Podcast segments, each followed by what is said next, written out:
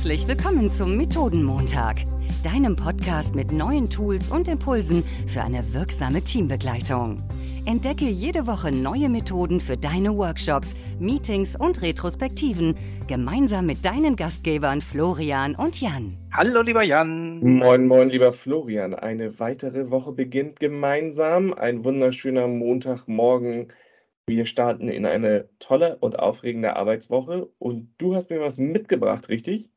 Ich habe dir was mitgebracht. Vor allen Dingen habe ich dir erstmal die Antwort mitgebracht auf die Frage von letzter Woche, ob ich es mal probiere mit einer Not-to-Do-Liste. Das hast du mich ja letzte Woche gefragt.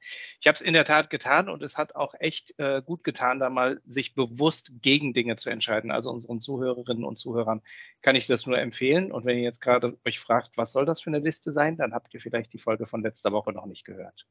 Und eine kurze Anmerkung dazu noch. Eine unserer Zuhörerinnen hat das Ganze dann nämlich mit einer Eisenhower-Matrix kombiniert und gesagt, ich habe so viele wichtige Themen und dringende Themen, das Ganze damit kombiniert und dann noch diese Not-to-Do-Liste. Also die hat die Methode gleich weiter gesponnen und hat gesagt, ich kopiere, komprimiere es mit drei Schritten. Nicht schlecht. Aber Not-to-Do-Liste, da ist nicht drauf gekommen, einen neuen Podcast aufzunehmen der, äh, und dir heute eine neue Methode mitzubringen. Da habe ich mich bewusst dafür entschieden. Und ich würde dir gerne wieder was vorstellen. Ähm, wir haben vor einigen Folgen schon mal eine Methode gehabt, um aus vielen, vielen Maßnahmen, die Teams entwickeln, die jetzt zunächst umzusetzen, herauszufinden. Und da habe ich nochmal eine schöne Methode für gefunden. Also, okay. wir sind in der Phase eines Workshops. Das Team hat seine Herausforderungen identifiziert, ähm, hat auch ein, einige Lösungsideen. Und da stehen wir ja meistens vor der Herausforderung, da stehen jetzt zehn Ideen an der Wand oder acht oder so. Und womit fangen wir an? Am liebsten wollen wir uns natürlich alles vornehmen. Und da geht es für uns als Moderatorinnen und Moderatoren ja immer darum, ein bisschen die Teams dabei zu unterstützen, sich zu fokussieren auf vielleicht ein, zwei oder drei Maßnahmen, die dann wirklich umgesetzt werden. Schwierige Phase, oder? Auf jeden Fall, habe ich ja schon das letzte Mal gesagt. Äh, dann ist alles voll und man fragt sich, was mache ich jetzt? Und ich habe eine Methode gefunden, die so einfach ist, dass ich mir dann quasi äh, vor die Stirn geschlagen habe und gesagt habe, warum haben wir das nicht schon längst so gemacht, weil es so simpel ist. Es ist eine Methode, die wir alle kennen, mutmaßlich. Zumindest diejenigen, die äh, sich für Fußballturniere entscheiden. Es ist nämlich ein Maßna äh, entscheiden, interessieren. Es ist nämlich ein Maßnahmenturnier. Bei Fußball-WMs und so, da gibt es ja immer diesen Turnierbaum. Also Mannschaft A gegen Mannschaft B, Gewinner dann gegen den Gewinner von Mannschaft A, Mannschaft B. Das kann man wunderbar mit Lösungsideen, mit Maßnahmenideen machen. Also einen kleinen Turnierbaum. Wie macht man das? Wir haben jetzt unsere acht Ideen. Was könnten wir ab nächster Woche anders machen?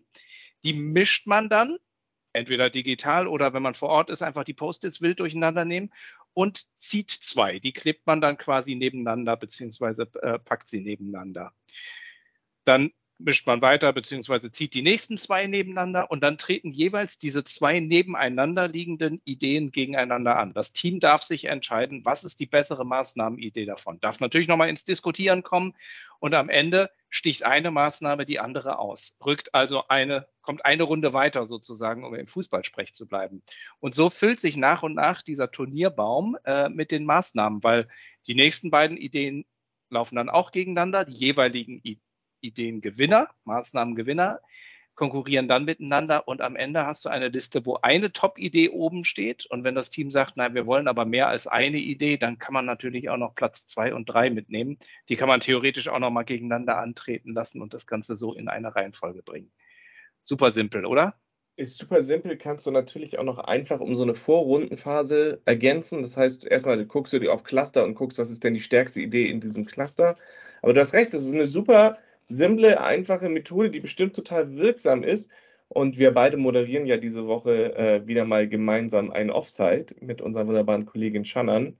Ähm, und ich glaube, da fallen mir so zwei, drei Situationen ein, wo wir das direkt machen können. Das kann also sein, dass den Teilnehmenden diese Methode da begegnet äh, in dem Fall. Ich finde sie deswegen so charmant, weil wenn du ganz viele Dinge an der Wand hast, da tust du dich ja unheimlich schwer, das in der Reihenfolge zu tun. Aber wenn man es runterbricht von, wir nehmen jetzt hier nur zwei und die beiden in eine, was ist besser umsetzbar, was ist uns vielleicht wichtiger, was ist einfacher, wo, wo kriegen wir die äh, PS schneller auf die Straße, das fällt uns äh, vor allen Dingen in Teams ja dann immer einfacher. Und wenn wir ganz häufig zwei gegeneinander antreten lassen, dann kriegen wir dadurch auch eine Liste. Und das kann man natürlich auch total gut remote machen mit so kleinen Abstimmungstools, sodass da richtig Action drin ist. Ich habe jetzt richtig Lust, den Workshop morgen umzuschmeißen, Florian. Lass uns hier Schluss machen. Wir freuen uns über Feedback und wir hören euch dann nächste Woche wieder, beziehungsweise ihr hört uns und wir lesen euer Feedback, das ihr uns weiterhin gerne zuschicken könnt. Vielen lieben Dank und bis dann. Tschüss.